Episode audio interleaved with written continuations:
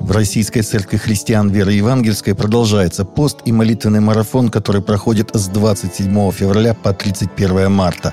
Церковь призывает молиться и поститься, чтобы те, от кого зависит установление мира, увидели эти пути и принесли мир народам. Будем помнить, что сердца царей и правителей в его руке. За готовность церквей жертвенно служить пострадавшим. За более глубокое понимание предназначения Церкви Христовой быть светом и солью. Беседа патриарха Московского и всея Руси Кирилла с папой римским Франциском состоялась 16 марта этого года при помощи средств удаленной связи. Глава РПЦ сердечно поприветствовал предстоятеля Римско-католической церкви, выразив удовлетворение в связи с возможностью организации разговора. Далее состоялось детальное обсуждение ситуации на украинской земле – Особое внимание было уделено гуманитарным аспектам текущего кризиса и действиям Русской Православной и Римско-католической церквей по преодолению его последствий.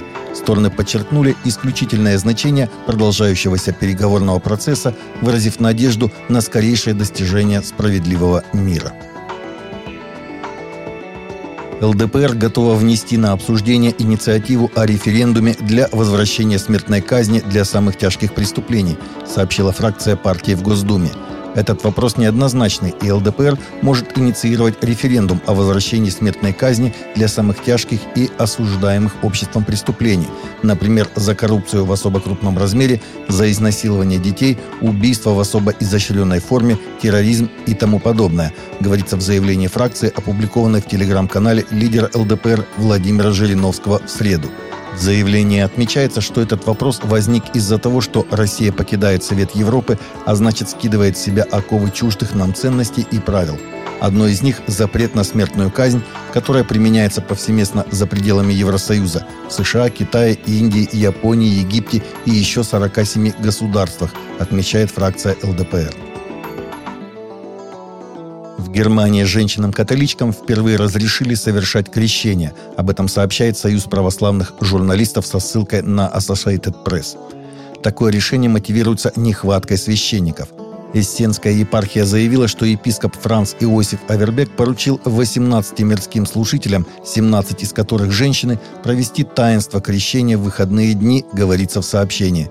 До сих пор только священникам и диаконам, функции которых католическая церковь оставляет за мужчинами, разрешалось совершать крещение. Сообщается, что мера носит временный характер и продлится три года.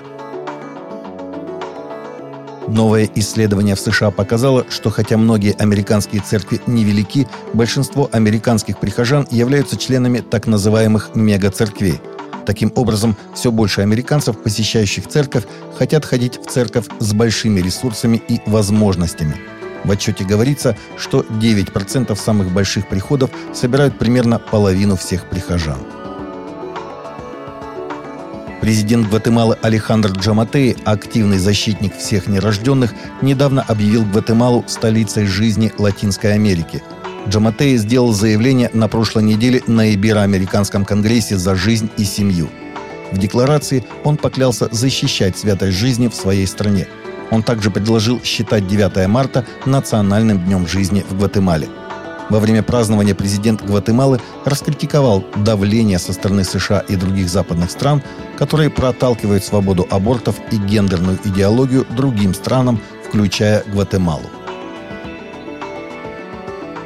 Уроженка Псковской области, похитившая у петербурженки крупную сумму денег под видом снятия порчи, приговорена к лишению свободы, сообщает в четверг пресс-служба прокуратуры Северной столицы. Женщине, признанной виновной по части 4 статьи 159 УК РФ «Мошенничество в особо крупном размере», Петербургский суд назначил наказание в виде 4 лет колонии общего режима, говорится в сообщении. Как установили следствие и суд, год назад фигурантка сообщила потерпевшей, что на ее сына наложена любовная порча и предложила свои услуги по ее снятию. Гадалка убедила женщину, что для проведения обряда потребуются деньги – Последняя, поверив в течение нескольких месяцев, перевела мошеннице более 1 миллиона рублей. Издательство «Нарт» выложило в свободный доступ книгу Эрвина Люцера «Крест Гитлера». где рассказывается об опыте христиан нацистской Германии и какой это вызов для христиан сегодня, сообщает служение книги 365. Одним из ярких примеров подобных явлений и их трагических последствий является история церкви нацистской Германии.